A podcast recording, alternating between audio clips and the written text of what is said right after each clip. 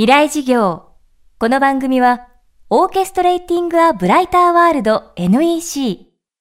暮らしをもっと楽しく快適に、川口義賢がお送りします。未来授業水曜日チャプター3未来事業。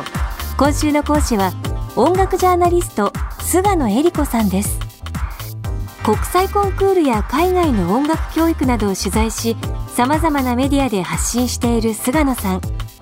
最新刊、ハーバード大学は音楽で人を育てるでは、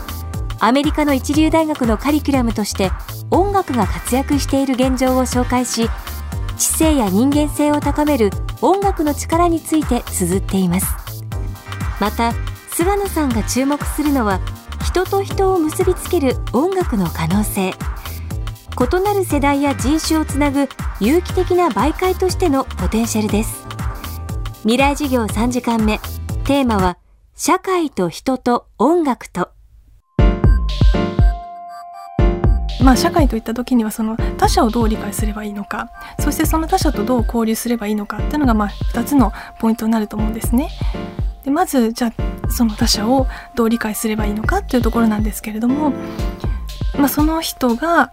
生きてきたその背景には必ず文化っていうのがありますよね。でその文化の中に、まあ、音楽っていうのはおそらく何かしらの形で関わっていると思うんです。でそうするとあの音楽を通して相手を理解するっていうことができるんですね。音楽っていうのを一つのまあツールとしてまず1対1のコミュニケーションが非常に強くなる。でさらに他者とどう交流を発展させていけばいいのかっていうところで例えばあのイギリスの事例をちょっとね聞きたいと思うんですけれどもあのイギリスというのは本当にあの音楽のポテンシャルをよく引き出している国だと思うんですね。実は去年も日本であのブリティッシュカウンセル主催で音楽創造力ワークショップというのが開かれたんですけれども何をしたかっていうと、まあ、一人一人一応楽器が弾けるという前提でみんなこうグループになりましてでまず一人が何かメロディーを弾くんですね。でそうするとその次の人がそのメロディーなりリズムなりを聞いてでそれに自分がまず合わせながら今度はそれをモチーフにして自分が少しそれを発展させて続けていくというのを延々とこう一人一人順番にやっていくんですね。でそうするとみんな全然違う楽器持ってますから自分なりのその楽器の特性を生かしてあるいはその自分の個性を生かして自分なりのメロディーあるいはリズムハーモニーというのを作っていけるわけなんですねあの隣の人と。ですからそうやって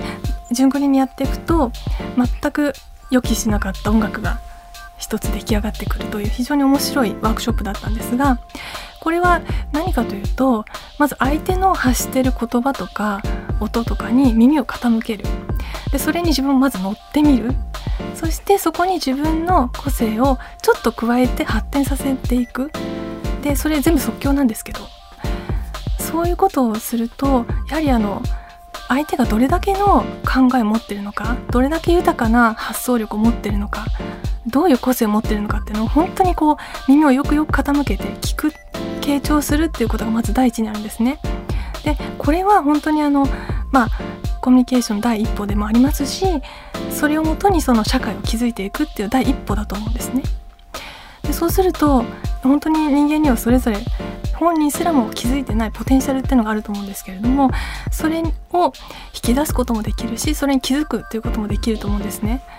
で例えばそれがさらにこう発展しますとですねまあ、イギリスなんかは特にあの高齢者ですとかあるいは障害を持ってらっしゃる方とかあるいはその精神疾患を抱えていらっしゃる方そういった方々にも音楽を通じて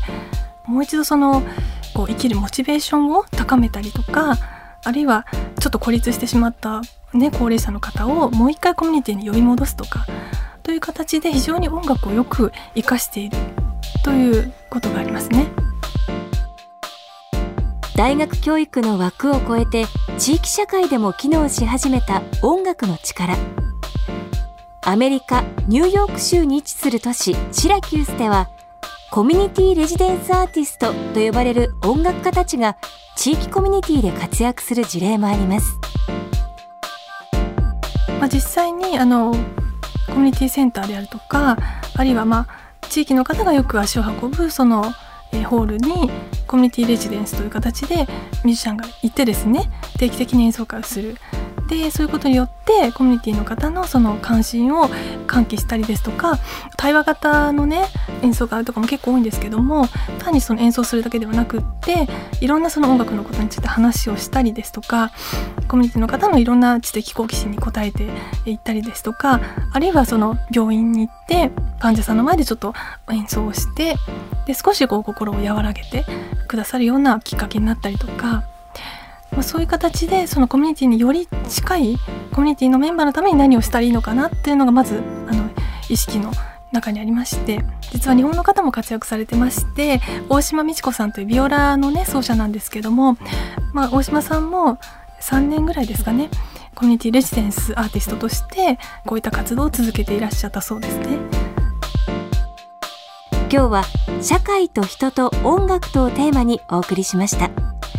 未来授業。明日も菅野恵理子さんの授業をお届けします。川口技研。階段での転落。大きな怪我につながるので怖いですよね。足元の見分けにくい階段でもコントラストでくっきり。白いスベラーズが登場しました。